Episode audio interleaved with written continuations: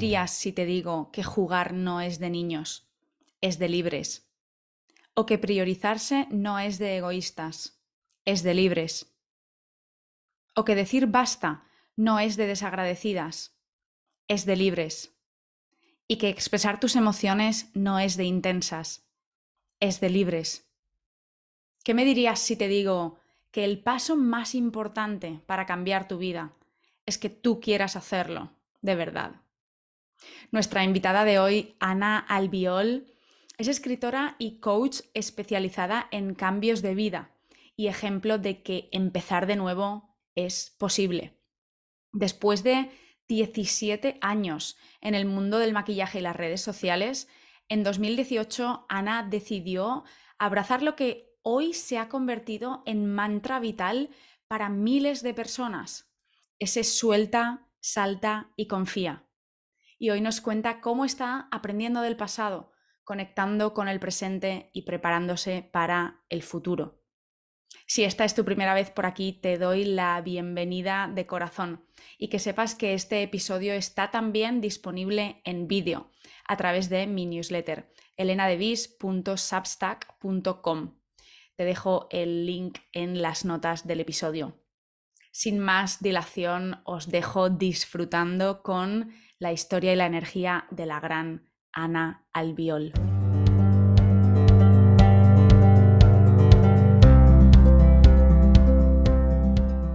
Ana Albiol, no sabes la ilusión que me hace tenerte aquí. Muchísimas gracias. No te voy a preguntar cómo estás. Vamos a empezar con otra pregunta. ¿Cómo definirías 2023 con una palabra? o va una frase. Em, seguridad. Eh, seguridad. Y te la desarrollo en una mini frase. Encontrar mi espacio seguro dentro de mí. Mm. Mm. En 2023. Sí, sí, sí, 2023. ¿Y cómo estás? Va, sí que te la hago. Eh, pues mm, gracias a esa seguridad eh, me noto como muy calmada, pero a nivel corporal, o sea, pasan cosas y la mente dice cosas y oigo cosas y, y, y a la vez me sorprendo porque digo, ¿cómo es posible que esté estresada mentalmente y que mi cuerpo esté como con esa seguridad. Yo nunca mm, pensé en esto de la seguridad, Elena. O sea, no, no, no lo sabía, no lo concebía, no, no entendía. No, cuando escuchaba un espacio seguro, yo decía, pues que no entiendo muy bien, ¿no? Es bueno, como de confianza. Pero esta cosa de decir yo misma estoy a salvo en mí, esto ha sido nuevo. Yo creía que quería calma. Y lo que quería era la calma y la seguridad. Y que no esté fuera esa seguridad, sino que esté dentro. Eso es un paso enorme. ¿eh?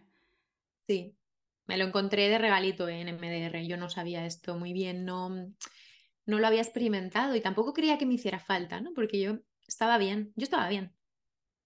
¿Sabes? Mm. Estaba escuchando, he hecho un mucho recorrido de campo antes de esta conversación. Estaba escuchando ese episodio en Substack, de hecho esta mañana con tu terapeuta y me ha parecido bastante interesante porque no conocía ese... ¿Nos quieres contar súper brevemente cuál es este tipo de terapia por quien, para quien no lo conozca? Es eh, maravillosa. Yo la descubrí hace muchos años ya. Trabajé el duelo de mi padre porque fue un evento muy traumático que no conseguía dormir y me venía a la cabeza. Y es una estimulación bilateral de mm, ocular vas siguiendo con los ojos los dedos del terapeuta o, bueno, también hay otros sistemas, pero lo que se intenta hacer es la estimulación bilateral del cerebro, ¿vale? Para que el cerebro eh, conecte hemisferio izquierdo con derecho y entonces se reprocese los traumas que hay ahí anclados y es como que vuelves a vivir la experiencia pero conectando ambos, ambos hemisferios, perdón, y entonces se reprocesa el evento, que es evento traumático, y lo ves con una perspectiva de madurez, de adulta, con más distancia y todas las emociones que no gestionaste y que a lo mejor guardaste de peque, ¿no? De repente las procesas como adulta. Se me ponen los pelos de punta, no sé si los ves. ¿eh? no los veo, pero es que ¡Ah! justamente esta palabra es la que he extraído de esta conversación, que decías que sientes que te estás, te estás enfrentando a las situaciones desde una posición de adulta, que con tu edad no habías sentido previamente y esto es heavy, ¿eh?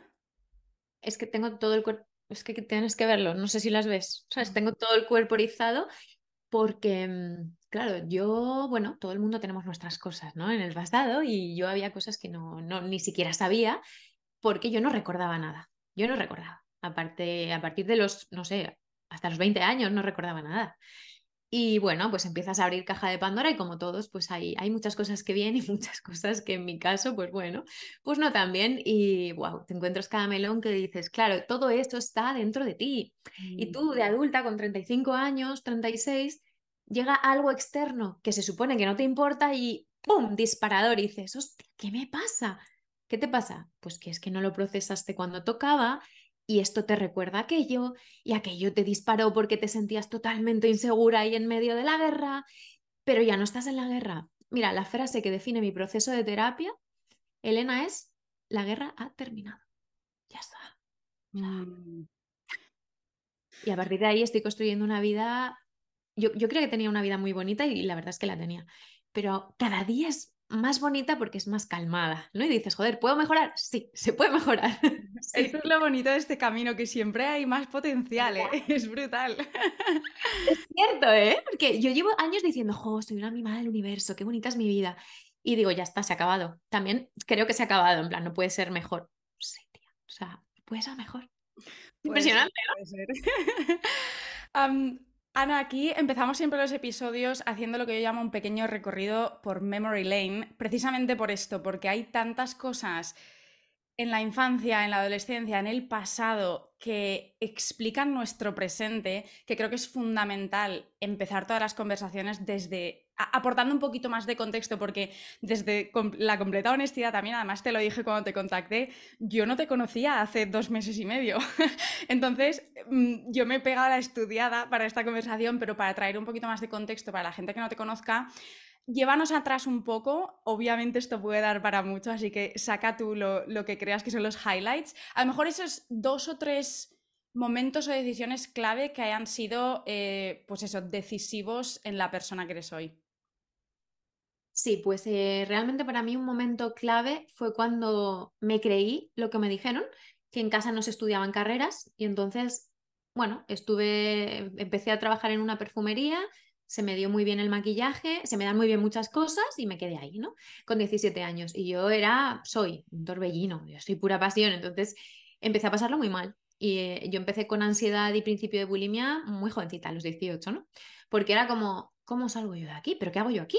Está muy bien, pero que tengo 18 años, ¿no? Esto fue mi mejor decisión, la mejor decisión de mi vida llegó en esta etapa, que fue ir a terapia. Yo era, nada, eh, por aquel entonces, lo de terapia, mm, nadie sabía nada, ¿no? Nadie decía nada. Y yo le dije a mi madre, yo quiero ir al psicólogo. Y me dijeron que no estaba loca, que no me hacía falta. Y yo con mi primer sueldo dije, no os preocupéis, que yo voy al psicólogo. Y a partir de ahí empecé terapia a los 19. Muy pequeño. Psicoanálisis, o sea, qué bien. Y nada, no he parado. Eh, la segunda gran decisión, estuve trabajando en el mundo del maquillaje, seguí y me, me fue muy bien. La segunda gran decisión fue dejar a un chico muy bueno con el que tenía planes de boda, que el otro día vi mi foto en Facebook con el anillo. ¿Ah? Y era como, o sea, miraba la, pantalla en plan, ¿pero esa era yo? ¿Pero, yo? pero yo, claro, yo llevo sin pareja 800.000 mm, años después de esto, ¿no? Y como que no reconocía mi imagen con un chico dándome besos en Facebook con un anillo. Era como, ¿quién es esa? Muy loco. Y bueno, lo dejé porque mm, teníamos incompatibilidades eh, de camino y ahí emprendí el blog abrí el blog de maquillaje porque a mí me encantaba la comunicación y dije, bueno, no me he podido dedicar a la comunicación, pues comunico el maquillaje. Y ese fue el inicio de esta gran aventura de pasión y de vida, que es así, ¿no? Uh, uh, es un parque de atracciones. ¡Wow! Eh, esa fue una bonita decisión y otra gran decisión fue dejar el maquillaje, que va a hacer ya cinco años. Y bueno, eh, al final Mm, lo disfruté mucho, ¿no? Pero yo sentí que 17 años son muchos. Em, hablando de correctores, cuando lo que ya realmente a mí lo que me apetecía y utilizaba el maquillaje para hablar de la vida, y al final dije, mira, chiquilla, o sea, deja de engañarte a ti, deja de engañar al mundo, ¿no? Quita el middleman, ¿no? Y vete directa. El, maquillaje me sirvió muchísimo para, bueno, me lo pasé muy bien, em, yo sé apasionarme con todo, entonces me gustó mucho, pero es verdad que llegó un punto en el que no le veía mucho sentido a seguir explicando cómo poner un iluminador, ¿no? Lo había explicado cinco millones de veces y veía que mm, podía, podía comunicar lo que a mí me estaba cambiando la vida, que era toda la parte de desarrollo personal y ahí estudié coaching y ya vi lo que es el coaching y dije, bueno, bueno.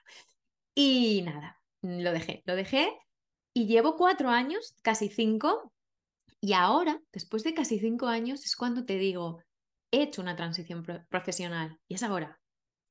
ya, ahora. Te crees, ya te crees que eres comunicadora y escritora, ¿no?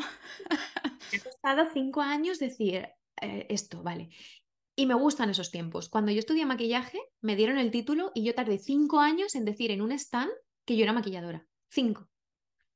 Yo estudié a los 19 y lo dije a los 24. Y es que lo mm. recuerdo perfectamente. Entonces, bueno, yo voy con mis tiempos y ahora sí, ahora sí. De hecho, el 1 de enero, ¿no? Es como, vamos a despegar, ya está bien, ya son cinco años, ¿sabes? Está bien.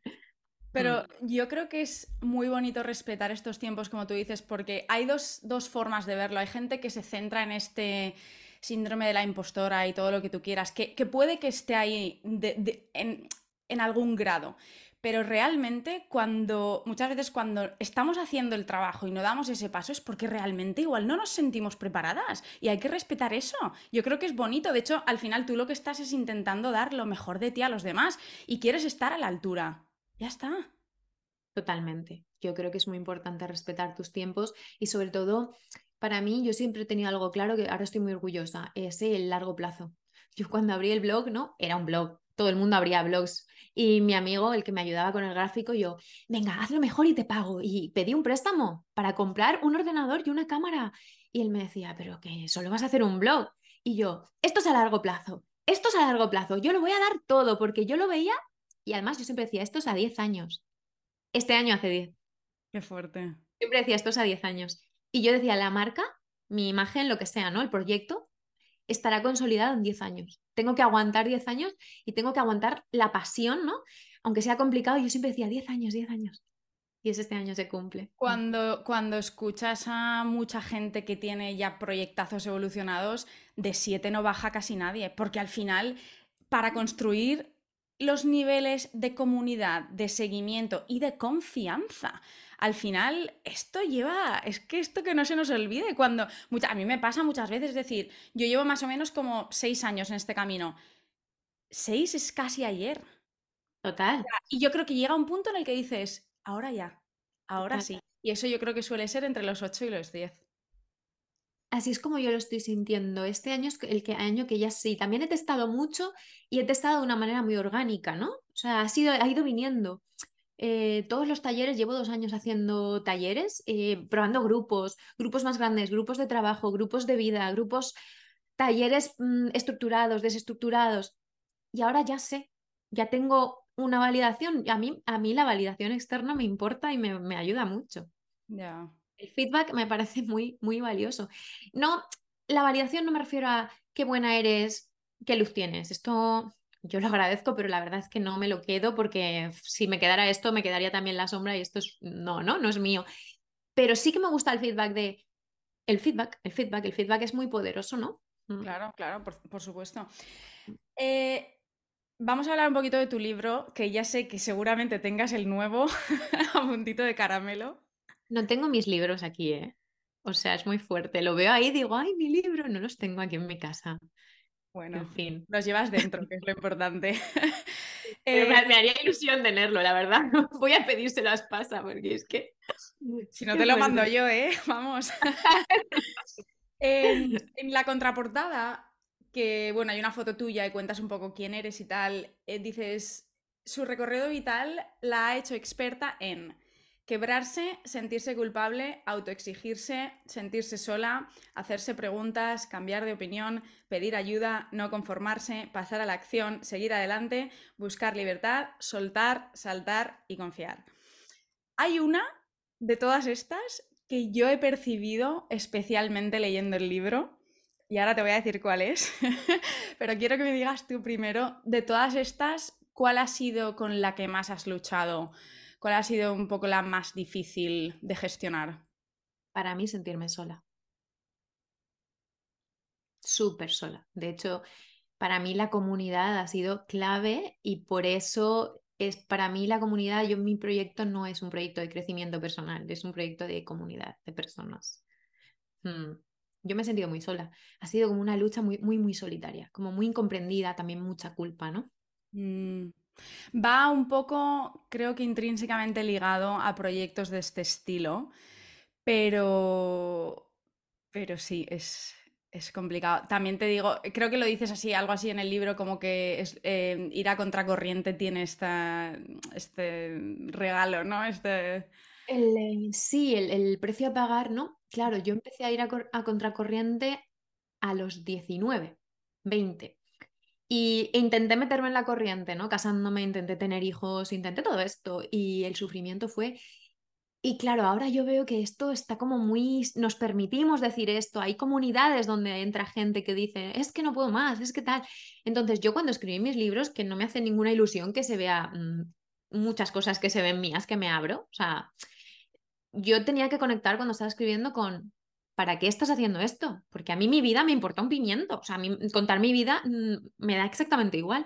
Y era como, ¿para qué estás haciendo esto? Entonces volvía a la Ana de veintipico años intentando tener hijos, llorando por las noches y decía, vale, lo estás haciendo por si alguien está en esa situación que se encuentre este libro y que piense, joder, soy una gueparda y yo mm, tiro para adelante, ¿no? Y ese ha sido realmente el punto de conexión para escribir el libro, porque si no, yo no, no aireo mis trapos, que diría mi abuela, ¿sabes? No aireo mis trapos.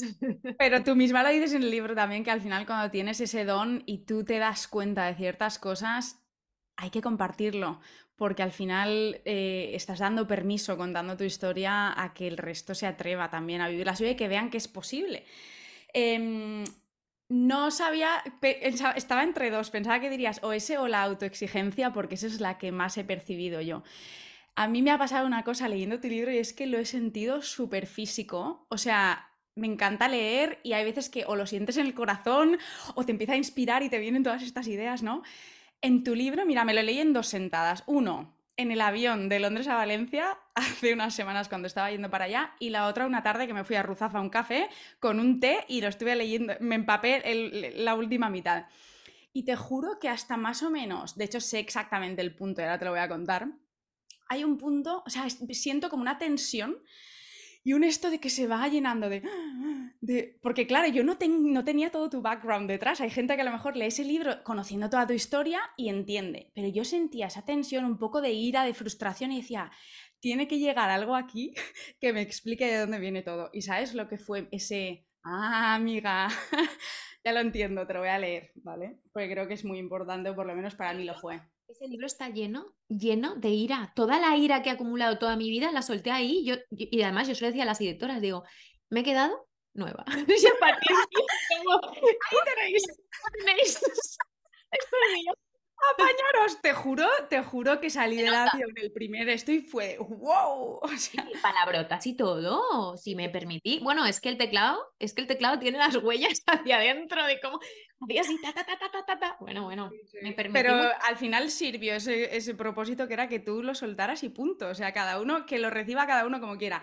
Pero llega a este punto, página 221, o sea, ya tirando hacia el final, estás en Bali y estás buceando, creo. Entonces aquí cuentas que ahí, en las profundidades del Océano Índico, mi mente me llevó a un caluroso día de agosto de 2015. Estaba en el stand de NARS, la marca de belleza para la que trabajaba en el corte inglés de Valencia. Era la hora del café y las calles estaban desiertas. Mis amigos se torraban al sol en Javia y otras zonas de gente de bien. Yo miraba a través del gran ventanal que teníamos detrás, preguntándome con cierta tristeza si algún día sería capaz de pasar al otro lado, de vivir con más libertad, de salir de mi pecera. Me Pelazos de punta, ¿eh? Me, Me esforzaba por pensar que la gente como yo, y aquí está, de madre limpiadora, padre camionero y sin carrera, también podía vivir una vida abundante y llena de disfrute, aunque no tenía la más remota idea de cómo lograrlo. Y aquí dije, amiga, ya lo entiendo todo. Claro, o sea, la infancia, Mm. y, lo que hemos visto en casa. Cuéntanos un poco hasta donde te apetezca y donde quieras entrar. ¿Cómo ha impactado lo que has vivido en casa o los ejemplos que has tenido esas creencias de soy capaz de, me puedo permitir entrar en estos temas? Cuéntanos un poco. Bueno, pues mira, te voy a ser, me emociona, me emociono, la verdad es que se me olvida, se me olvida todo, se me olvida lo bueno y lo malo. Mi psicólogo dice, es que vives muy, muy en el presente, ¿verdad? Y es cierto, ¿eh? O sea, vivo muy en el presente desde hace mucho tiempo, es como los mundos de Yuppie, que digo yo. Em, mi infancia, bueno, eh, pues no le voy a poner un adjetivo en sí. Em, te voy a decir dos momentos, ¿no? Que los estoy, los estoy trabajando ahora. Y una es la creencia de que los psicólogos y los que hablan de desarrollo personal son unos vendehumos que le roban el dinero a la gente y se aprovechan de que están mal y que si ya que están mal, ¿por qué no les, eh, porque les cobran? Si lo que quieren es ayudar, ¿por qué cobran? Esto yo no lo supero, tías. Es claro, en la, en la mesa de casa, ¿no? Que no pasa nada, si yo lo entiendo. Pero claro, yo ahora eh, amo lo que hago. Si tanto disfrutan, que no, si tanto disfrutan y quieren ayudar, pues que no cobren. Yo me lo paso teta y, y cobro. Pero es que además, como me compra tanta gente, aunque yo ponga los precios ridículos, que yo sé que son ridículos para lo que hago, encima me entra un montón de dinero, ¿no? Dices, mierda, disfruto, gano dinero. Mierda. Algo me va a ir mal. Una culpa, no, una culpa, en plan, pues voy a regalar todo, queda con amigos, yo pago y yo tal, y, o sea, es como, bueno, he quebrado dos veces, amiga, esto, hombre, y esto viene de, entra el dinero, venga, mm, o sea, son patrones súper, súper inconscientes, ¿no? Ahora ya no, porque es que te digo, eh, eh, para mí ha habido un antes y un después en el verano de 2021, que fue cuando yo volví de Bali y yo hice dos movimientos muy gordos eh, y a partir de ahí todo, todo ha cambiado, ¿no? Pero antes, buah, está, te digo, sigo trabajando la creencia, ya no me limita, no me limita, soy muy consciente y bueno, voy trabajándome y he tenido que, que apartarme de algunas cosas para que esa voz no sea tan potente. ¿Nos puedes contar cuáles fueron esos dos cambios que hiciste? Sí, eh, conectar con la ira, que no me había permitido nunca, y decir, bueno, es que fue un proceso muy fuerte ese verano. Decir, eh, permitirme decir, estoy hasta el coño. La palabra coño no podía salir de mi boca. Yo decía, Dios mío, estoy hasta el coño, ¿no? Y mi coach me decía, pero grítalo y yo, y empezaba a gritarlo y yo, por favor. Y bueno, me acuerdo un directo que hice ese verano con una camiseta de gueparda, que en el directo mi hermana me decía, corta, corta, y yo, porque si no os gusta, os podéis ir, porque esto no es para todo el mundo. Un mosqueo, porque yo conecté con la ira, o sea, yo abrí el grifo ese verano. Dije, que salga, que salga. Y eso me ha liberado de todo, porque cuánta frustración había ahí dentro, de niña buena, que nunca jamás se ha quejado de nada ¡Wow! ¡Wow! ¡Wow! Ese fue uno de los grandes. Y otro de los grandes fue poner distancia con una de las personas que se supone que más tienes que querer para salvar la relación, para salvarme a mí, para salvar muchas cosas. Y esto ha sido de lo, más duro que yo he hecho en mi vida, mm, con diferencia. Pero no te arrepientes, entiendo. Nada. Y mm. ojalá todo el mundo se lo permita. Ojalá todo el mundo que lo necesite se lo permita, porque ahí es donde está la verdadera liberación.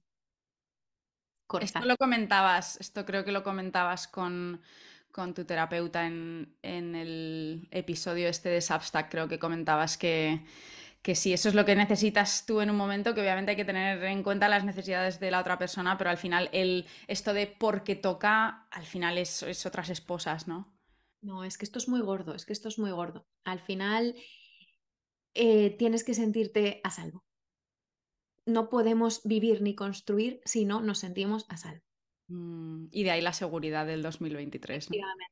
Tienes que hacerlo como sea. Ha sido un año muy duro, muy duro.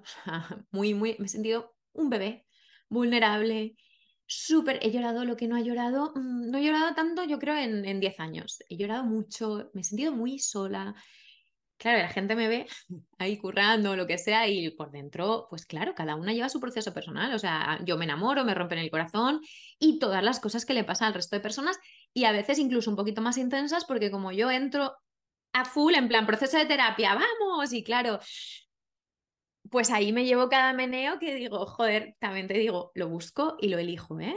Yo lo elijo. Es que esto es lo bueno de este camino, que vas con lo bueno y vas con lo malo. Sientes el triple lo bueno, pero sientes el triple lo malo también. Pero no conozco a nadie que diga que lo cambiaría, ¿eh? porque al final lo que duele, duele mucho, pero es que eso es la vida, al final es sentir y es abrirse a eso.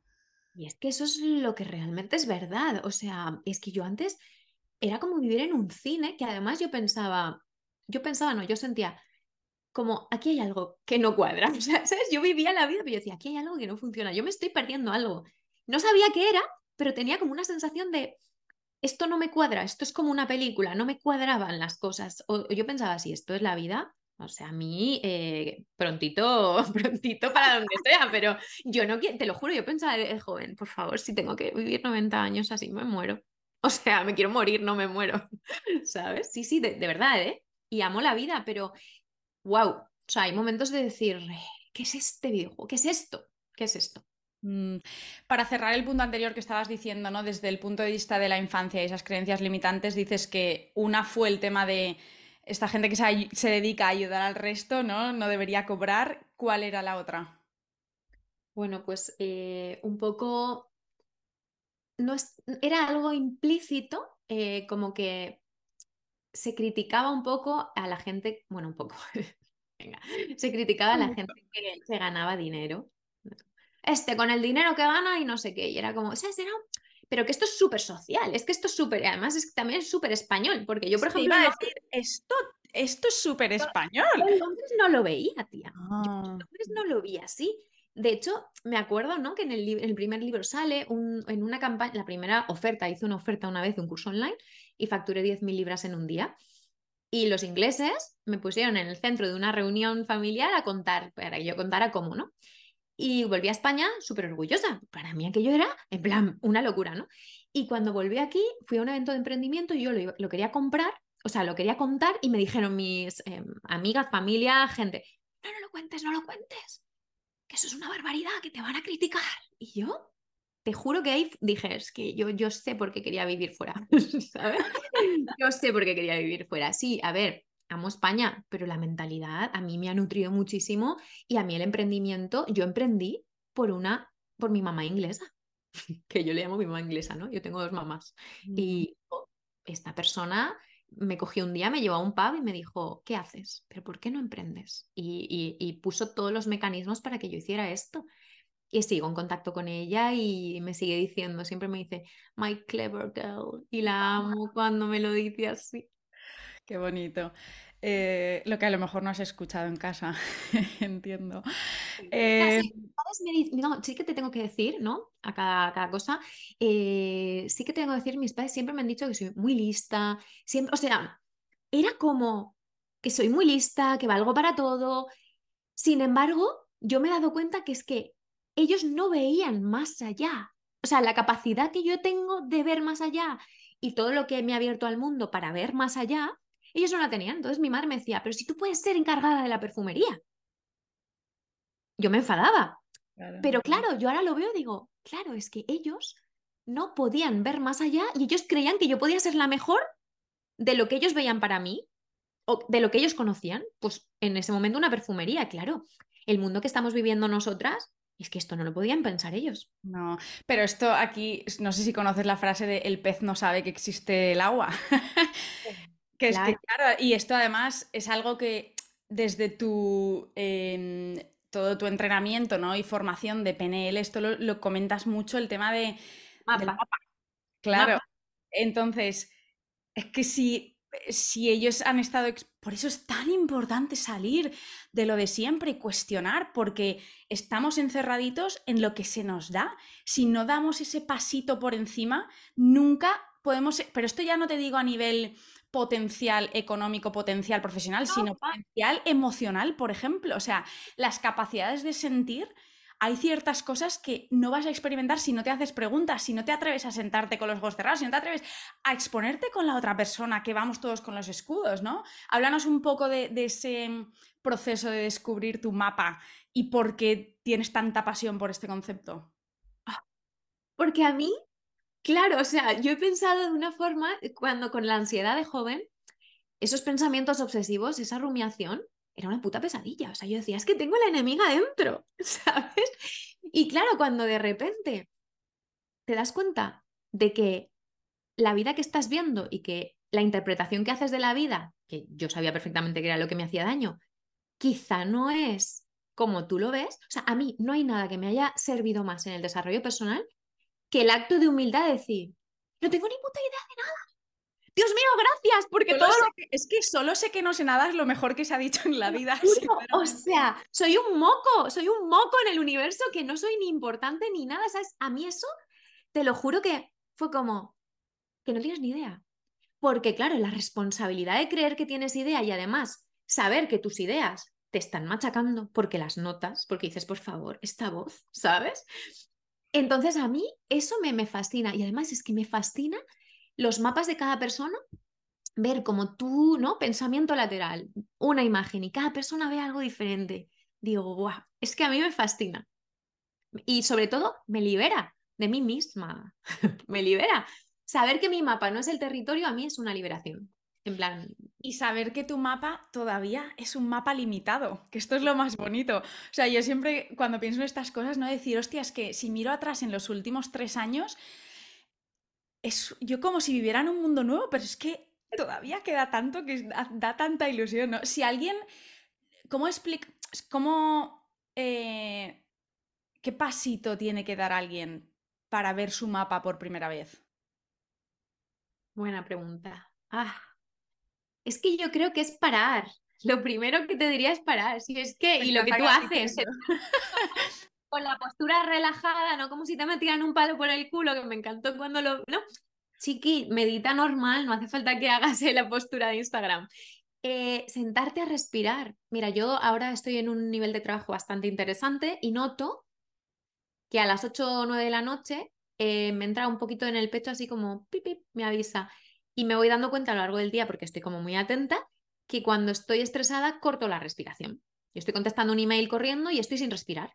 No, no, no respiro, estoy así. Aguantando. Claro, todos esos eh, momentitos, al final del día, es un toquecito. Entonces, parar, o ya no te digo ni parar si crees que no puedes. Revisarte. Tres veces al día, respirar una vez y decir, ¿cómo estoy? Atención, o sea, esto a mí me parece, decía, yo siempre he dicho que el tiempo es oro, que el tiempo realmente era el oro y te, ahora te digo que estoy convencida de que la atención es el verdadero oro. Porque yo puedo tener tres años de mi vida, pero no prestar atención, no poder tener atención, y esos tres años de mi vida no valen para nada. El otro día, Ana, estoy haciendo una, un training, de, unas mentorías, para hacer mentorías de mindfulness, ¿vale? Un curso, una formación. Y el otro día había un señor de Estados Unidos, eh, tendría 50 y largos, y de repente eh, se abrió la sala ¿no? un poco para compartir y dice el hombre, en esta sesión me acabo de dar cuenta, en inglés es que tiene un poco más de sentido, pero básicamente decía, llevo toda la vida, la mujer, la persona con la que más hablo es mi mujer y con la que menos hablo es mi mujer. O sea, the person I talk to the most is my wife and I talk with the least is my wife. Y eso es a lo que se reduce, que una cosa es pasar tiempo y otra cosa es estar. Es muy distinto. Claro. Yo esto es lo, el gran clic que he hecho en los últimos dos años también, dentro de todo. Bueno, yo me encerré, después de venir de Bali, me encerré en mi casa en Lanzarote. Bueno, en Lanzarote me encerré, luego me compré una casa y me encerré en mi casa. y vas haciendo la burbuja más reducida cada vez, ¿no? Te lo juro, yo llevo cuatro años, un monje está cuatro años, ¿no? Pues yo he estado dos en Bali en pandemia con Bali desierto, dime tú, es decir, Mm, eh, nada, solidaria allí y luego dos años en Lanzarote que también ha sido como mi retiro. Y ahora que he vuelto a la vida, he vuelto a Península, te juro que es como si me hubiera ido al Tíbet cuatro años, he estado aislada. ¿Dónde estás? Literalmente, ya estoy en La Rioja, pero aislada, literal, literalmente, protegida por el agua. Además, yo sentía que como estaba rodeada de agua, no me podía pasar nada malo. Y buscaba eso, ¿eh? Porque al dejar el maquillaje, yo tenía tanto miedo que yo me sentía salvo, en plan, ahí, aquí nadie puede venir, porque tienen que venir con barco o avión. hay carreteras para que lleguen. No hablo de, nadie en concreto, sino de la inseguridad, de no lo sé, era como si allí, en esos sitios donde no había prácticamente nadie, pues no, pasa, no podía pasar nada malo porque solo estaba o con la selva o con los volcanes, ¿no? Pero ¿qué es eso malo? Cuando te sientas en silencio lo sabes seguro. ¿Qué es eso de lo que huías? de todo lo que hay dentro de mí misma o había, de todas las voces que una es la voz de no sé quién, otra es la voz de aquella odiadora que me dijo no sé cuántos, otra es la voz de mi yo crítica, otra es la... O sea, al final huía de mm, la expectativa que creo que tienen sobre, o sea, huía de... Mm, el personaje. Personaje, mm, no el personaje, de, todo lo que creo a lo mejor que, que, tenía que ser o también de paradigma antiguo, ¿eh? Porque mira, yo sí que creo que para un cambio de identidad potente, de identidad de verdad, de identidad, valores, creencias, comportamientos, todo el iceberg, sí que creo que hay que hacer un cambio radical. Yo sí que lo creo.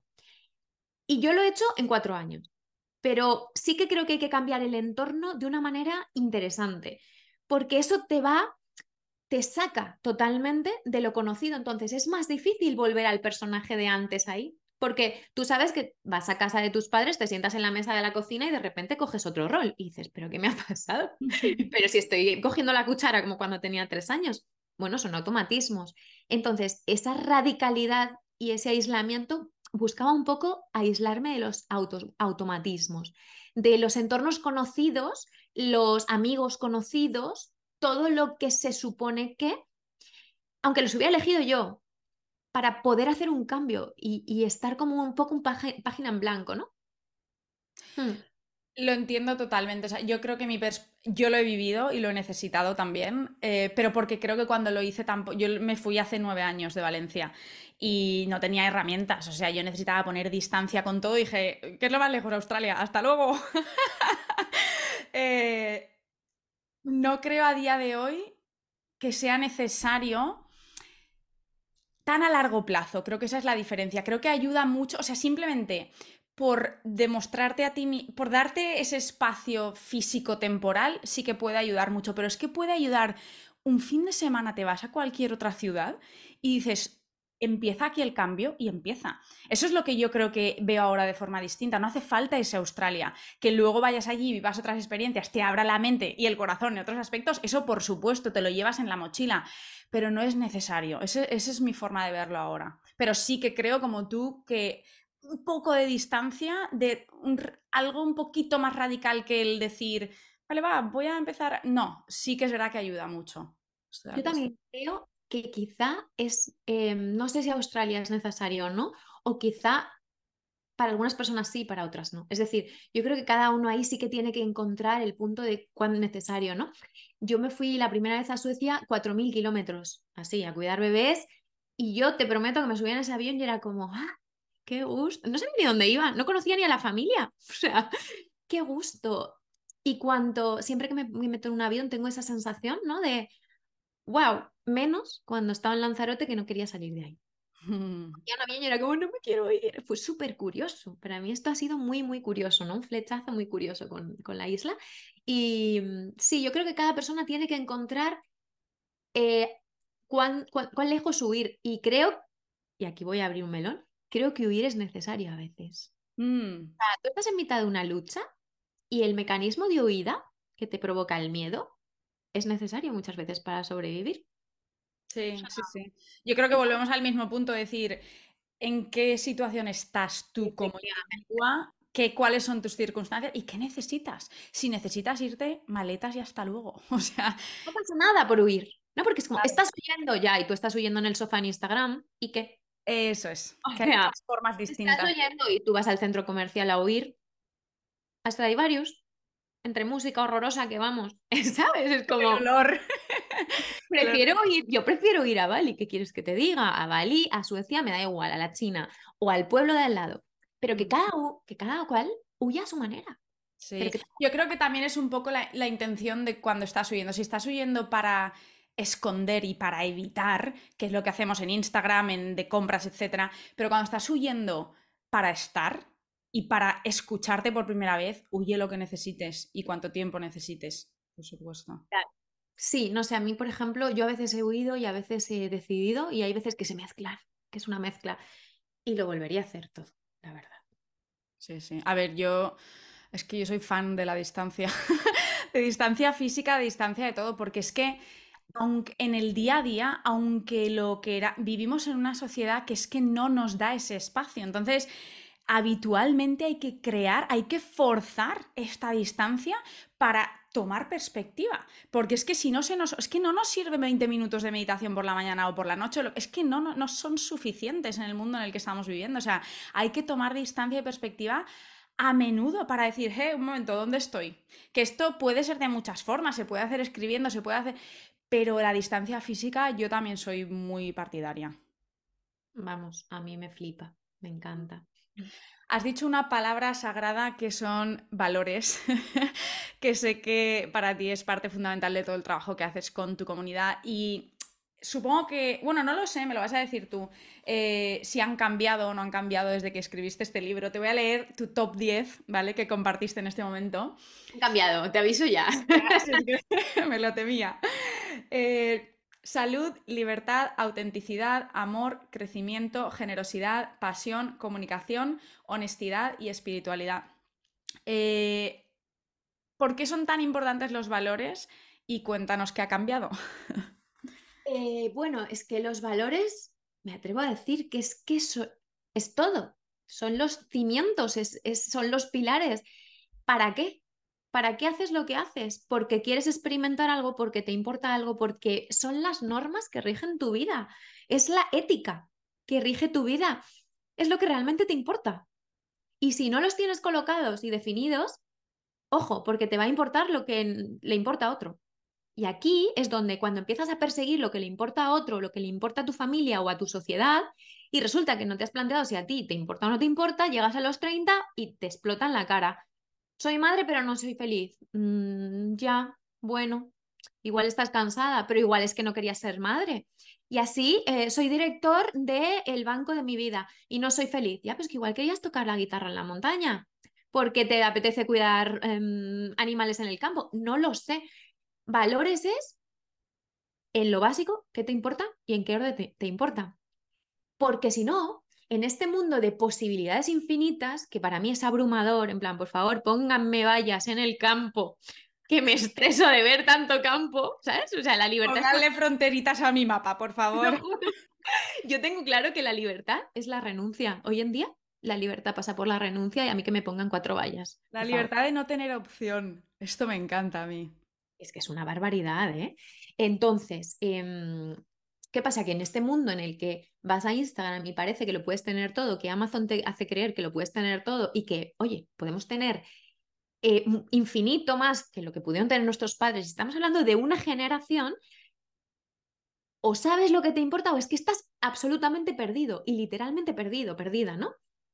Tu mapa, tu brújula, ¿qué me importa? Tengo que tomar una decisión y además yo creo que es un mundo si tú no decides, deciden por ti. Con lo cual, aprende a decidir. Esto empezando por ahí, ¿no?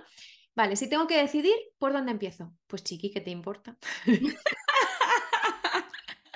¿cómo vas a hacer un proceso de toma de decisiones? Entonces, no sé lo que me importa. Lo entiendo, yo tampoco lo sabía. Vale, ¿qué quieres en tu vida? Esto, ¿para qué?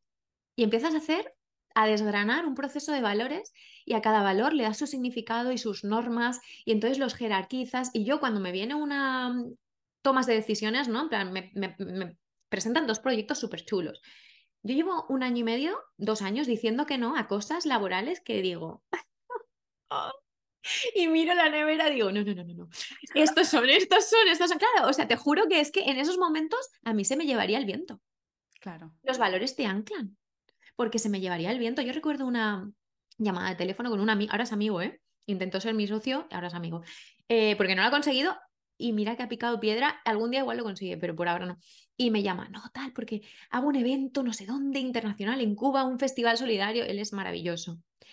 Y yo me acuerdo que iba paseando por las palmeras, por Lanzarote, no había ni Cristo allí, y le dije, mira, lo siento, pero es que yo ahora mismo elijo orden, nido, descanso. Y lo siento. Y yo me voy a decir esas palabras y pensaba en el Festival Solidario de Mujeres en Cuba, decía, ¿en qué puto momento Estás diciendo que quieres estar en tu casa encerrada. Tú, yo, ¿no? Entonces eso, y también los valores, para mí es comprometerte, en plan, voy a por esto. Y como no me puede importar todo a la vez, ¿no? Hijos o trabajo, pues es que hay que elegir. Es que hay que elegir, entonces hay que ser realistas. Pues digo, venga, pues voy a organizar lo que me importa. Así que, por ejemplo, los importantes, salud, por supuesto, porque mm, es que si la pierdes no tienes nada. Estos son como base, ¿vale? Salud la tengo siempre, autenticidad. para mí es fundamental, libertad está por encima autenticidad, coherencia, estos son como la base, estos cuatro te diría que son la base. La pasión la bajé conscientemente, porque la pasión estaba muy por arriba y se me llevaba por delante, en plan, sí, estoy apasionada y no veo si esto es rentable, si no lo es, si esto es eh, sostenible para mi salud. Entonces, a lo mejor tú dices, es que la pasión es mi valor, pero ¿va por delante de la salud o por, ¿sabes? ¿En qué posición? Porque si te planteas un, un evento como el que yo me planteé y tenemos aquí la pasión y tenemos aquí la salud, es que se comió la salud, se comió el dinero, se comió todo. Oh, Eso sí, pasión, vamos, seis meses de pasión tuve, dormía, apasionada, perdida. Entonces es importante, ¿no? Los valores son importantes. Yo ahora tengo, eh, por ejemplo, ahora estoy, me he mudado, teniendo mi casa maravillosa, ta, ta, ta. ¿Por qué? Porque en este momento estoy apostando por el movimiento, por el refresh, eh, un poquito más de, vida, ¿no? Y de movimiento y la formación. Para mí aprender, si yo no estoy aprendiendo algo, es como me falta, me falta vida, ¿no? Estoy apostando por eso. En Lanzarote tenía orden mío descanso, pero ya lo tenía como integrado en plan, yo era orden mío descanso. Y digo, bueno, tenía muy claro que tenía que hacer un movimiento, quería hacer un movimiento. Y lo he hecho y mi productividad y mi creatividad no me soporto. A otro nivel, ¿no? O sea, pues me levanto a las 5 de la mañana y empiezo a escribir. Digo, es que yo no he tenido este nivel de escritura, no lo recuerdo cuándo. Mm. un paseo por el bosque y salgo. Vamos. Qué pasada. Eh, ¿Qué formación estás haciendo? Ahora estoy haciendo intervención asistida con perros. Wow. Un máster de coaching. Otro máster de coaching porque ahora quiero hacer equipos, pero me lo estoy comiendo entero igual, me apunté desde inicio. Y mm, estoy haciendo eh, meditación con la Rinchen. Ah, wow. Eh, Emi. Em, ¿En persona? No, eso ah, no. vale, digo, en La Rioja. No, no, no, no. Él está en Alicante, pero me ha apuntado a su retiro de Vipassana. Ah, ¿Lo vas a hacer por primera vez o? Sí, tengo pavor. Yo creo que me, yo, mi apuesta es que al día 3 me escapo. Esa es mi apuesta. No, si ya has vivido en Lanzarote aislada mucho tiempo, yo creo que vas a estar. Bueno, no lo sé, eso luego es verlo, pero. Yo ya me escapé de un retiro. Sí. pues que te aten. fui a gatas así porque estaba la chica en recepción y digo, yo me voy, pero yo me voy, me, fui, me metí en el coche y me fui a trabajar a un coworking. La pasión, la pasión. La pasión, exacto. Eh, te, te, quería preguntar específicamente por dos de los valores que habían en la lista, que son el amor y la espiritualidad porque sé que el segundo es un tema interesante también, la espiritualidad.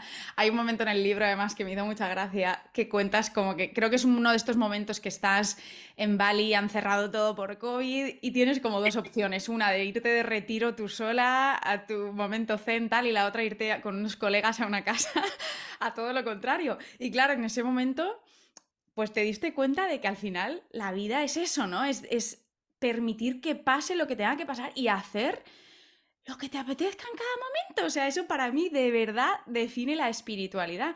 ¿Cómo, ¿Qué es para ti la espiritualidad a día de hoy? La espiritualidad es em, escuchar más allá de lo que no se ve, un poco, ¿no? Es como creer en que es un acto de humildad y creer en que la materia que somos no es lo único y sobre todo que el ser humano no es el centro, ¿no? Mm. Em, la espiritualidad es lo intangible y ese alma, ese, esa, como esa sabiduría interior que muchas veces aparece ahí, que es esa, esa certeza que dices, pienso una cosa, pero es como un ting, ¿no? Un aviso. Eso es un poco la, la, espiritualidad para mí, lo que no se ve, escuchar lo que no se ve, que, está, que estamos impregnados de ello, ¿no? Y ahora también pasa mucho por, es que me pasa mucho cuando algo es verdad, desde Bali también, los pelos se me ponen de punta y me dan unos escalofríos por la columna que es como, por favor, es eso, es ese mirar o ese percibir cosas que a lo mejor de otra manera no se pueden percibir, ¿no? Si no estás conectada con eso. Y aquí te puedo contar barbaridades de, cosas que yo digo, porque yo soy súper sensible, pero no me lo permito. Mi profesora de, de Chikung, bueno, de, de, de ella hace chuarranzi y ella es una maestra de todo, ella hace chikung, pero yo no hago nunca chikung con ella porque... Chikun es eh, como. Mm, es energético, un trabajo energético como de. Mm, ah, es como. No es un arte marcial, pero es como. ¿Cuál es el otro nombre del arte marcial que no lo es? que hacen así muy lento, jolín, que no me Tai sale. chi. Sí, exacto. Ah, Parece vale. tai chi, pero no lo es, ¿eh? Es como energético. Y yo cada vez que hago chikung, que lo he intentado cuatro veces, soy una batería y es que me caigo redonda al suelo. No puedo hacer chikung y ella es maestra de chikung mm, espectacular y ella siempre me dice, pero ábrete a tu sensibilidad. Digo, "Es que no, porque hay veces que me han pasado algunas cosas que me cago de miedo como de sentir cosas que no, no, no, no, que va. yo soy. Y venga, ¿y cómo vas a llegar a tu objetivo? ¿Y qué vas a hacer? Yo soy súper pragmática. No, no, no, no, no. Eso sí. He tenido alguna cosa que me da miedillo. Uy. Eso lo dejamos para un episodio por, por separado.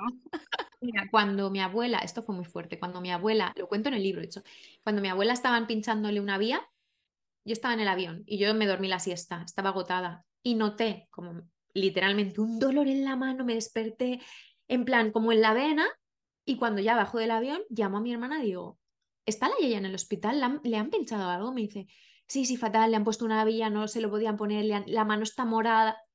Te lo juro, te lo juro, pero por, por, por mi vida, ¿eh? Y ahí me quedé, claro, es que no quiero, yo no quiero saber nada de esto. Ya, eso es muy heavy, me acuerdo de leerlo. Eso es, esas son las cosas que tenemos que simplemente pues dejar que estén. Es que no hace falta una explicación. O sea, Ahora lo dejo, ¿eh? O sea, estoy como que no me, no me preocupa, es como, bueno, y, pero no me abro, no me abro consciente, no, me, no busco abrirme. Yo sé no que busca eso, yo no, yo estoy bien como estoy, la verdad. Eh, pues ojo en el retirito, ¿eh?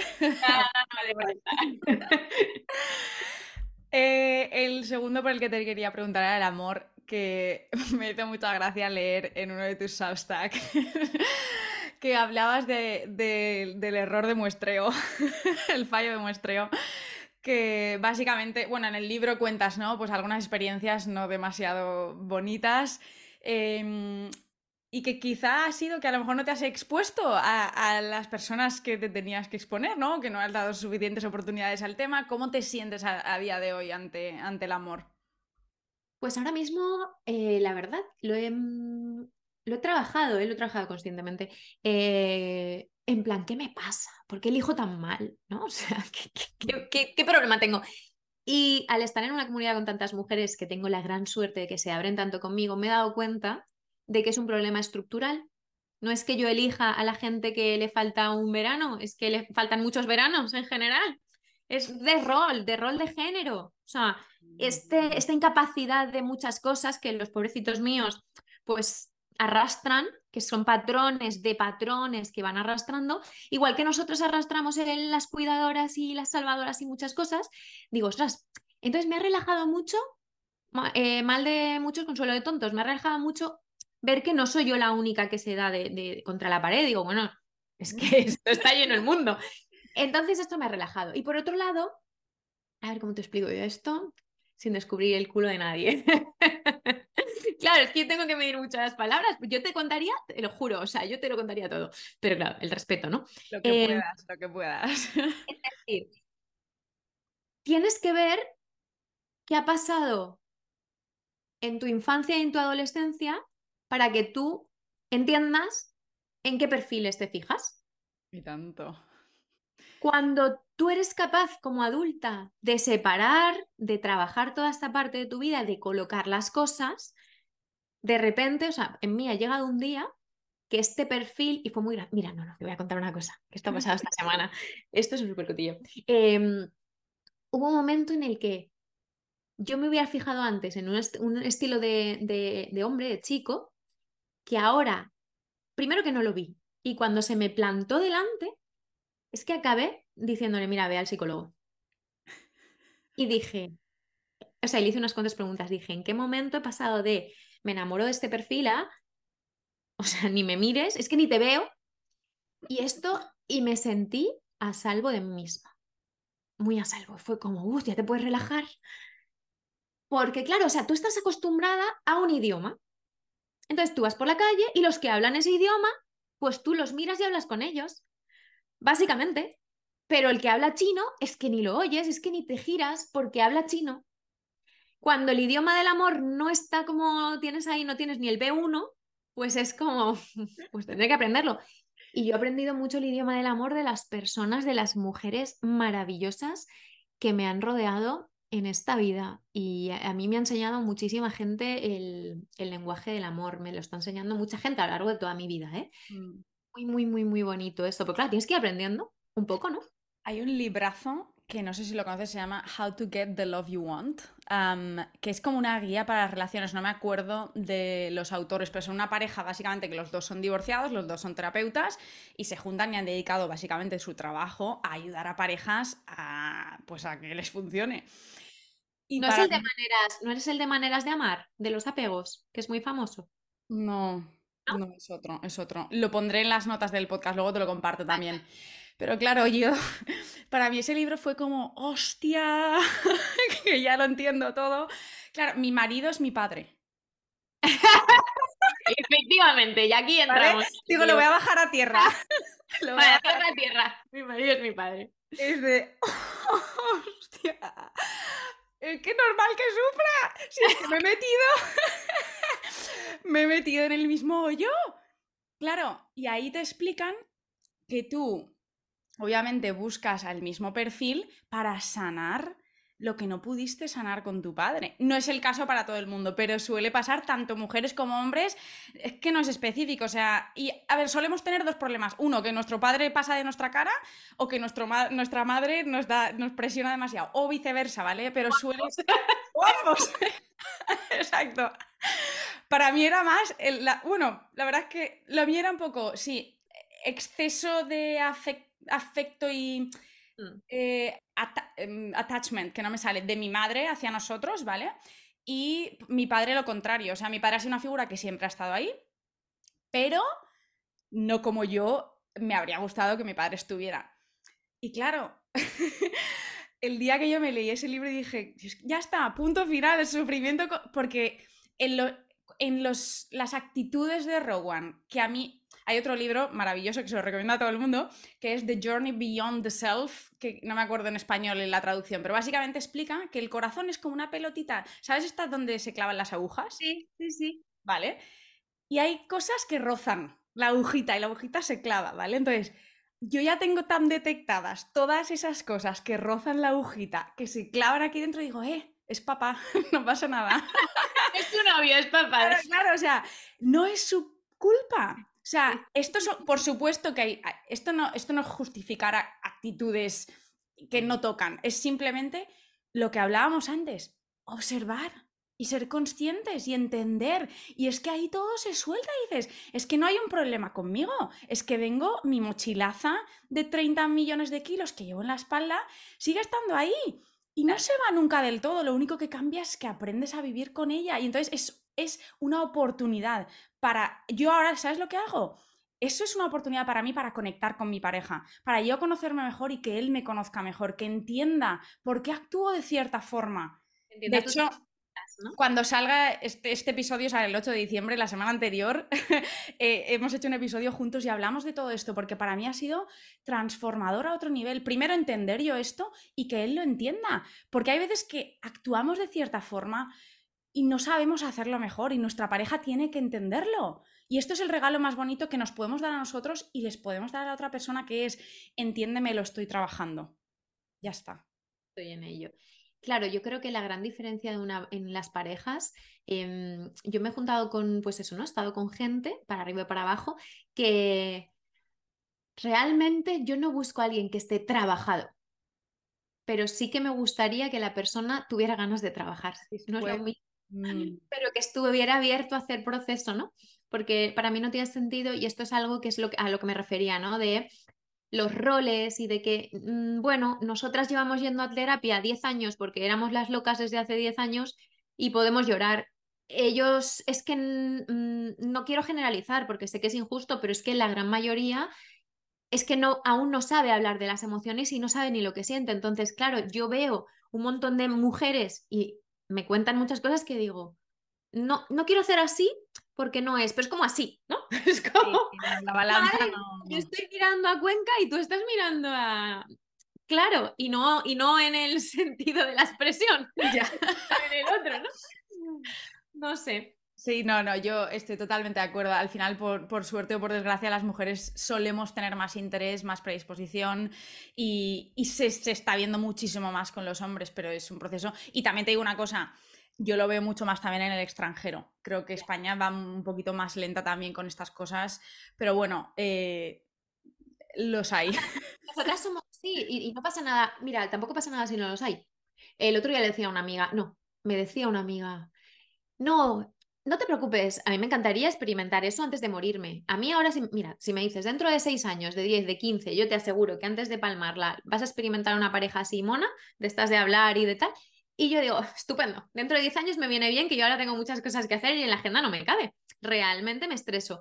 Pero si me dices que no lo sé, digo, ay, me da como cosilla, ¿no? En plan, jo, que yo tengo mucho amor para dar y, mm, pero bueno, y entonces le, me decía mi amiga, no te preocupes que seguro que llega. Y ahora esta amiga y yo siempre decimos, ¿o no?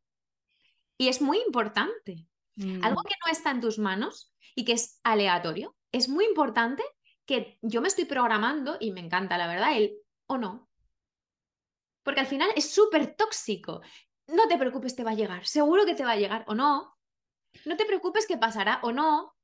Y, me parece muy importante que seamos realistas y que sepamos que lo que hay enfrente, pues igual no llega y no pasa nada. Entonces yo estoy trabajando eso y la verdad es que, porque al final, ese mensajito de llegará te hace estar esperando algo del futuro, que en el fondo es incertidumbre, con lo cual estoy súper relajada desde que juego al o no, y ahora jugamos o no con todo. Porque esto va a salir bien o no. O no. ¿Sabes? Es como el antipositivismo, lo estamos practicando porque nosotras somos muy positivas y ahora estamos intentando ser mucho más realistas y está muy guay, sobre todo en el tema del amor, que está súper romantizado, ¿no? Ya, yo tengo una amiga que está en una situación similar y ella es emprendedora, no le da la vida para nada y al final yo una cosa que sí que le digo muchas veces también es, al final esto es como todo, también si le estás dedicando el 300% de tu tiempo a X no hay espacio para Y. Entonces, parte de que esto pueda suceder es abrirse y hay que tener a lo mejor mil citas de mierda para que una sea la bomba, ¿sabes? Entonces, es un coñazo, perdón por la expresión, no, tengo tiempo para ello, pero al final es otra elección de vida, es decir, ¿dónde estoy poniendo mi energía? ¿Dónde está la intención? Si ahora no es el momento, fabuloso, pero que seamos conscientes de que a lo mejor tampoco está llegando porque no lo estamos buscando, ¿sabes? Esa es la clave. Yo hoy, hoy, hablaba con mi hermana, me estaba tomando un café y de repente digo, sí, yo tengo la vida que quiero. En todos los niveles. Me he dado cuenta, digo, si al final esto es lo que yo quiero. Esta independencia, este, si es que esto es lo que yo quiero.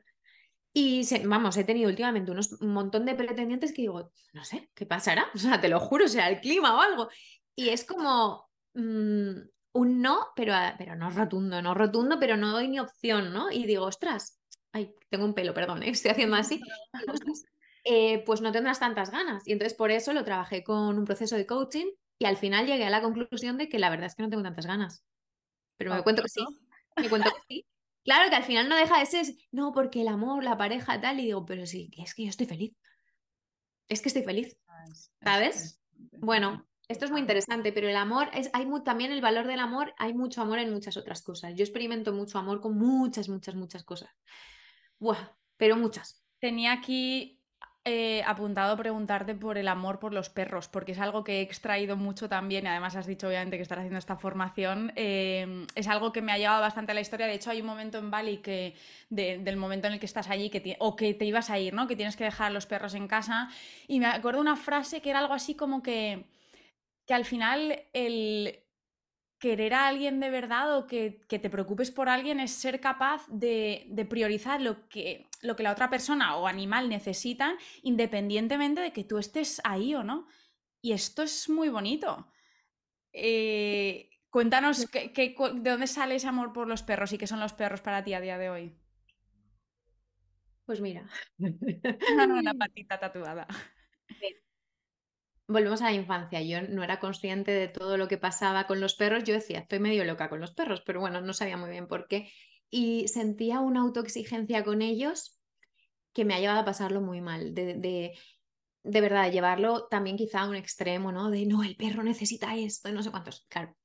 Eh, yo tenía un perro yo, me regalaron un perro con ocho años. Me lo trajo mi madre al cole eh, y duró 16 años. Y este fue mi gran, gran, gran amigo en toda esa etapa. Em, lo que pasa que había momentos en casa que era complicado con el perro, ¿vale? Por cosas que ahora sí que ya ahí no me puedo meter y había cosas que yo no, pues, no las había procesado y las descubrí este año, ¿no? De mucho, mucho, muy, muy triste, muy doloroso, muchas cosas. Bueno, la cuestión. Entonces, el tema de los perros siempre, no sé cómo, siempre ha habido de alguna manera perros en mi vida. O sea, eh, da igual, las salchichas, por ejemplo, mi padre cuando iba a fallecer iba a coger una salchicha, al final yo me quedé a la salchicha porque me iba a quedar en Valencia, para que no estuviera sola, tuve otra, tuve otra salchicha y entonces cuando me fui a Bali, yo me iba por dos meses, en principio dos, tres meses, em, ellos se quedaron aquí con una amiga mía que yo le pagaba, ta, ta, ta, ¿no? Y para mí irme fue como, tenía que o meterlos en el país con una mafia porque, bueno, en la isla con una mafia que los perros iban a sufrir un montón, o dejarlos aquí, pues eso, tres meses. Y además estaban cuidados, ¿no? Lo siguiente, mis tíos aquí, que además a mis tíos los perros les, han salvado de, de, muchas cosas, ¿no? Y para mí fue muy, muy, muy, muy complicado y para mí fue el gran precio a pagar. Pero en Bali, por ejemplo, apareció otro perrito callejero, que al final lo rescatamos y estaba por ahí, dormía conmigo. O sea, ahora en Lanzarote yo vino un perro a mí y le dije a su humano, ¿te importa? Eh, ¿Puedo pasearlo? Y él, ¿te dedicas a eso? yo sí, y he estado el año entero paseando al perro. O sea, y llegó un punto en el que antes de los salchichas hubo más salchichas, ¿sabes? Con mi novio, ta, ta, ta. Em, entonces, para mí los perros, ¿cómo te diría? Yo soy una persona bastante solitaria. Parece que no, pero yo soy bastante solitaria. Pero no me gusta estar sola, ¿no? Es como, Em, y los perros siempre han sido, de una manera u otra, como mis salvadores. Dino, que fue el primero en mi casa, era mi gran salvador. Yo me bajaba a la calle a pasearlo y estaba horas con él. Me iba con mi padre a pasear y estábamos horas con Dino. Y era un, cabroncete, porque el tío se nos escapaba todos los fines de semana y nos llamaban de las discotecas, que se entraba a las discotecas. Bueno, fuera de serie. Y eso, y llegó un punto en el que me di cuenta este año contado con el perrito de Lanzarote, que era un golden, es un golden, ¿no? Aún tengo relación con él. Tengo aquí sus pelos, literalmente, porque me voy a hacer un colgante con sus pelos, que hay una chica que los hace en Instagram y me traje pelos de él. Y mm, me di cuenta de cómo a mí me han acompañado y yo hago coaching porque yo quiero acompañar. Y entonces pensé, pues ellos me acompañan a mí, yo acompaño a los humanos, ellos acompañan a los humanos y nos acompañamos todos. Y estoy aquí estudiando por esto. Me he venido aquí a Península por esto. Wow, Estoy aquí con una Golden Retriever, que es una fuera de serie, 24/7 entrenando, pero entrenando, te digo, o sea, mi vida es por y para las cuatro patas, por y para. sí. Qué bonito. Al final, sí, bueno, esos, esos compañeros que están ahí, pase lo que pase, y que yo creo que los perros tienen esa capacidad de darte lo que necesitas sin tú tener ni que, bueno, obviamente generalización, ¿no? Pero que muchas veces cuando está esa conexión te dan lo que necesitas sin tener que explicarte nada. Claro, o sea, es esa, es esa cosa de, yo creo que ellos simplemente son, y son, y hasta ahí son mm. maestros, ¿no? Em, cuando te digo, las salchichas, ¿no? Cuando volví de Bali, claro, me pilló pandemia y cuando volví de Bali, mi amiga, ¿no? Con sus padres eran, estaban hechos la familia entera y fue como, no te lleves a los perros, mis tíos, no te lleves a los perros, y yo en Lanzarote dije, pues no me llevo a los perros, claro.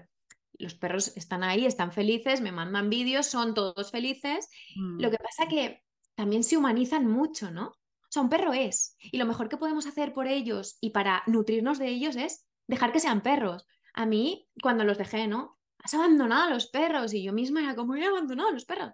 No, no, no. Un perro necesita, tiene su pirámide de Maslow y hay mucha gente, es lo mismo que huir. Hay mucha gente que abandona a su perro estando en casa.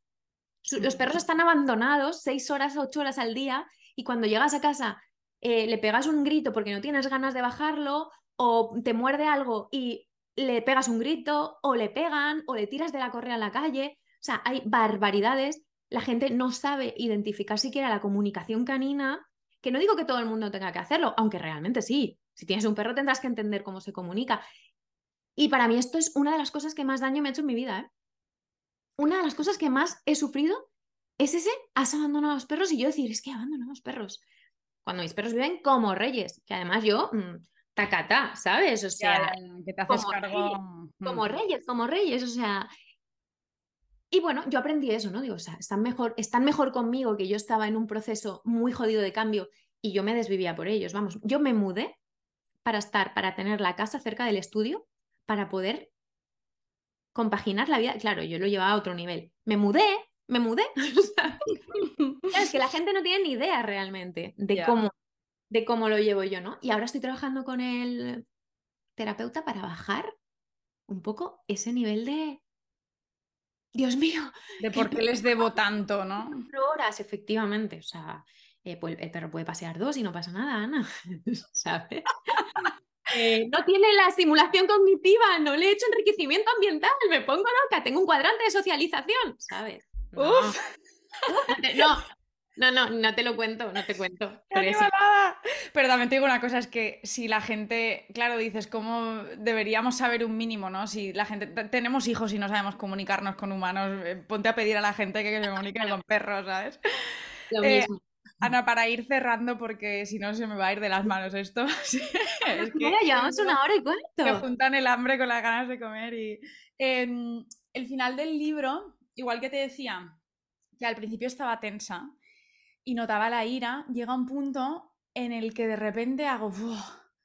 Y entonces es como ligereza. Y eso llega cuando empiezas a hablar de la muerte, de la muerte de tu abuela, precisamente, que es que se siente ese, o sea, la perspectiva diferente, porque en nuestras sociedades estamos muy poco acostumbrados a hablar de estos temas y cuando se habla es como, uh, que es miedo, que es eh, algo malo y por supuesto que causa muchísimo sufrimiento porque al final dejamos ir a personas, se van personas, seres a los que queremos muchísimo, pero hay otra forma de ver la muerte también que, que no tiene por qué ser así, ¿no? Y a lo mejor es eh, pues un paso siguiente, es un dejar de sufrir, cada uno que lo vea como quiera, ¿no?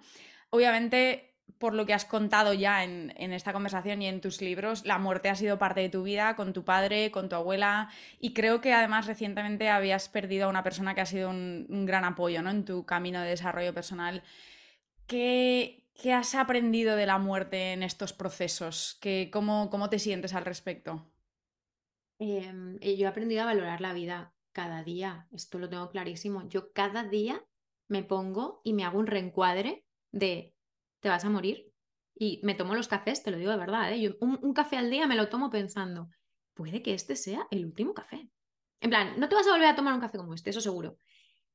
Y hago el ejercicio de reencuadre de muerte todos los días. Normalmente al acostarme, en plan, pues chiqui, igual mañana no te levantas, ¿qué tal ha ido hasta ahora? Bien. Entonces yo la muerte la tengo presente todos los días, me encanta. ¿Cómo la llevo? Pues bueno, es que he tenido la suerte de tener dos grandes amigas maestras que han estado eh, muertas clínicamente y me han contado experiencias cercanas a la muerte y me las han contado comiendo un pinchito de tortilla de patata. Yo acabé en urgencias con una migraña porque las dos ahí, y tú, cuando el cuerpo y no sé qué, y yo, ¿sabes? Yo bebía una, caña, me tomaba una caña y tomaba la tortilla y acabé en urgencias.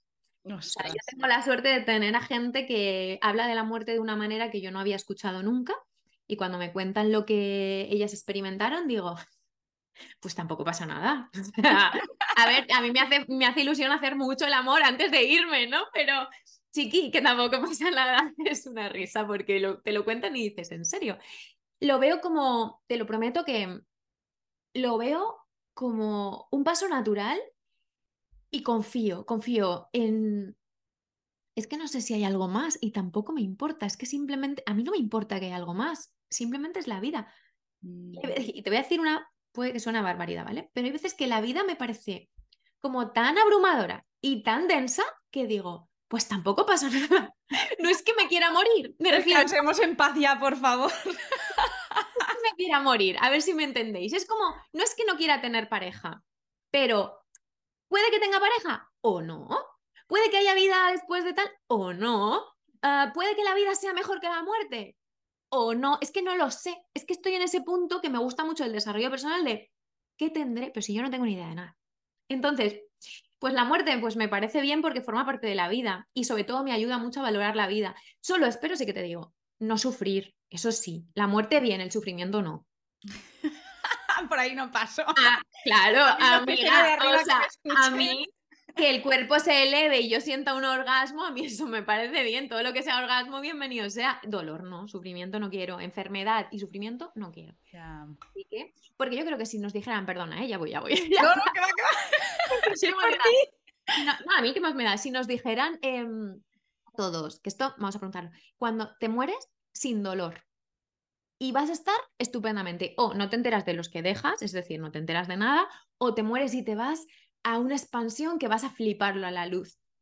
Pues suerte que no nos dicen eso y nos convencen, porque muchos se quitarían de en medio. Porque lo que realmente hay que tener dos ovarios o dos cataplines mm, es para vivir esa experiencia maravillosamente abrumadora. Ya te digo. Sí, sí, sí, total. Yo tengo una persona cercana a mi familia que en su familia, o sea, él, yo creo que tiene unos 50 y algo, su abuela era eh, medium, creo que se dice en español. O sea, clarividente, clarividente. Y desde toda la vida él se ha, se ha criado de, se ha criado, de hecho hay un episodio, un par de episodios con él en el podcast, por si te apetece, pero básicamente se ha criado eh, con la multidimensionalidad de la vida en su casa. O sea, su abuela veía a seres que ya habían fallecido y, además es como si yo te digo, si no, espera, que me está diciendo que, o sea, así, así de heavy, que son cosas que además él es eh, cirujano, músico, filósofo, o sea, tiene, es apasionado de la ciencia y de la filosofía y la espiritualidad. Entonces, de una persona como él, dices, wow, es que esto, y aparte, claro, cuando esto son cosas que al final se habla, hay demasiada gente en el mundo que ha visto cosas así y que ha sentido y que ha tenido experiencias. Entonces, yo no tengo ni idea de qué hay más allá. Espero no experimentarlo pronto porque me apetece seguir aquí un tiempito. Pero es que esta es una de las preguntas que nos tenemos que hacer también. De la muerte es. Yo tengo, claro, amigas médicas, ¿no? Que ya, la muerte, eso eh, biológicamente te muere. ¿Y si no? ¿Y si no? Y lo que dicen, eh, lo que dicen estos seres, porque él y su hermano, sus hermanos han hecho como eh, han transcribido todos los mensajes que le iban llegando a su abuela porque están en audios, o sea, esto es, bueno, una historia demasiado larga. Pero básicamente al final es lo que percibían de esas personas es, es como otra vida eh, en la que todavía están desarrollándose. O sea, es decir, sí, o sea, no es como que ya... sí, sí, sí. Pues no quiero morirme, otros no. no, es, que es multidimensional. O sea, quizá este es el primer paso y luego ellos todavía creen que hay más pasos. Están en el camino del desarrollo todavía. Entonces dices, relájate porque esto va para largo, ¿sabes? me encanta. No, por favor, me acabas de hundir en la miseria porque yo creía que ya llegaba al orgasmo espiritual, me fundo con la vida y ya estoy. Es verdad, yo me leí un libro, ay, ¿cómo se llama? Bueno, no me acuerdo, pero fue un libro que me lo dio, estaba maquillando para una boda y la madre de la novia me lo trajo a ese día y me lo dio. Y era un libro de la tercera dimensión, la cuarta dimensión, la quinta, la sexta, la séptima, te explicaba todo el mundo espiritual. Y yo era como, si yo solo quería hacer un maquillaje de novia, ¿por qué me han dado a mí esto? Me, me colapsé, ¿eh? Mm. Pero tenía sentido, ¿eh? Lo que decían. Y yo mm. digo, pues espero ser un alma muy vieja y estar en las siete ya. yo por favor. Yo quiero subir arriba del todo que y que me, líen, que no me líen. me van a mandar. Eh, bueno, va, vamos a cerrar ya. Eh, lo último es, bueno, tengo dos preguntas más. Una es que en el en esta experiencia tuya, ¿no? De comer reza ama en Bali, que dices que hablas con un chamán y te dice, Ana, aquí el amor no lo vas a encontrar. Pero si quieres plenitud, come bien y reza todos los días, ¿no?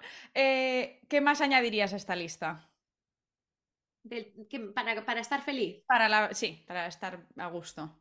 Come bien, duerme bien, importantísimo. Em, para mí, rodéate de personas que te respeten y con las que te sientas segura. Sobre todo, el rodearte de personas. Cállate un rato. Me encanta. una hora y media. No me la tengo que aplicar cállate un rato, eh, escúchate un rato, ¿no? Y, mm, déjate en paz. Mm. Mm. Puedo decir muchas más, pero esto no, no, las, las, esenciales, las esenciales. Eh, y para cerrar la pregunta que le hago a todos los invitados, eh, obviamente llevas un recorrido de no sé cuántos, casi 20 años desde que empiezas, ¿no? Tu paso de, venga, voy a hacer algo, ¿no? A nivel profesional hasta que te descubres, llegas a donde estás hoy. Si tuvieras que extraer como la lección vital más importante de todo este camino, ¿cuál sería? Sí, adelante, keep going.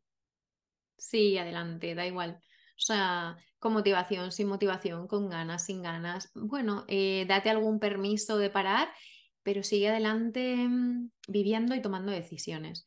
Para mí, la clave, o sea, yo tengo una filosofía de vida y es la filosofía de decidir. Me da igual acertar o no acertar. Es cuando yo no estoy bien, decisión y, movimiento. Hmm. Eso, sigue adelante, sigue dando pasos. No estancarte, ¿no? Tú sigue adelante. ¿Qué es eso, no? Eh, me lo dijo, es mi primer tatuaje, me lo dijo el papá de los niños que cuidaba en Londres cuando iba a abandonar porque no hablaba inglés y no podía, no, no me salía. Y con una copa de vino me dijo, just keep going. Y me lo tatué y dije, pues eso voy a hacer y desde los 19 hasta aquí. Lema vital. Me encanta. Ana, millones de gracias por, joder, qué bien me lo he pasado. Se me de, verdad, eh, me ha volado el tiempo. Eh, he aprendido mogollón, he disfrutado muchísimo. Me tuviste en tensión demasiado con el libro, pero de verdad que lo disfruté mogollón. Eh, deseando ver que, lo que sigues haciendo y ojalá que nuestros caminos se vuelvan a cruzar. Seguro, seguro que sí, muchas gracias, ha sido un placer. Yo estaría tres horas, ¿eh? No tengo fin. Esto es la pasión. Ya repetiremos, ya repetiremos. Gracias, gracias. Un abrazote y que termines y empieces muy bien el año. Igualmente, gracias. chao. chao.